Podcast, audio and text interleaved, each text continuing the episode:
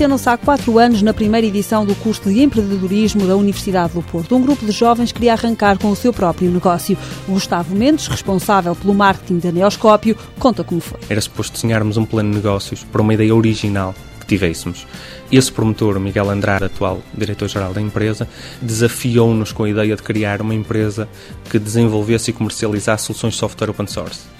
Nós achamos a ideia bastante original e avançamos com a elaboração de um plano de negócios para avaliar se, para além do original, era uma ideia viável e com possível implementação no mercado. Um ano depois, em 2006, arranca a Neoscópio. Da equipa fazem parte licenciados em áreas tão distintas como física, engenharia eletrónica, psicologia e química. Gustavo Mendes não tem dúvidas que esta mescla de conhecimentos é um dos fatores de sucesso da empresa. Por exemplo, nos contributos que pode dar na parte do desenvolvimento de portais para o ensino, aprendizagem como o Learning.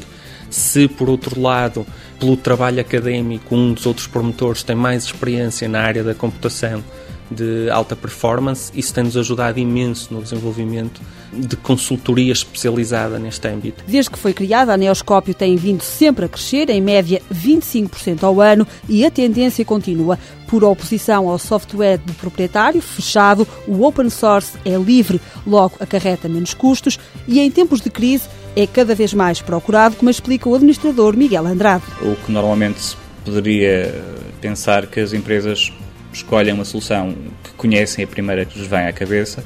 Agora, quando consideram os custos e consideram as integrações com os outros softwares que têm a funcionar na empresa e que, portanto, precisam ser integrados, uh, acabam por ter que pensar um bocadinho mais e procurar mais soluções. As pequenas e médias empresas nacionais são os principais clientes da Neoscópio. Gustavo Mendes apresentou os produtos que a empresa tem para lhes oferecer. Está associado ao desenvolvimento de novos softwares a pedido do cliente. Temos também o NeoAdmin, que são serviços de administração de sistemas, e também o NeoBater, que são serviços de formação no âmbito de software open source. A lista completa-se também com serviços. Temos, por exemplo, o NeoContent, que são serviços de gestão de conteúdos para as empresas e que podem ir desde intranets até portais das próprias empresas, gestão de bases de dados, por exemplo.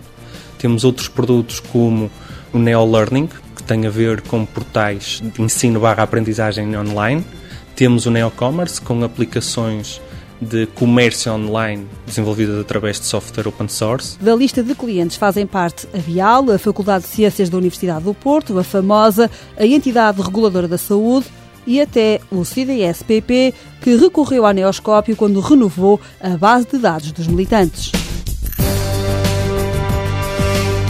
A Neoscópio tem sede no Porto, emprega seis pessoas. Este ano a faturação deve duplicar face a 2008. A estimativa é de que ultrapasse os 120 mil euros.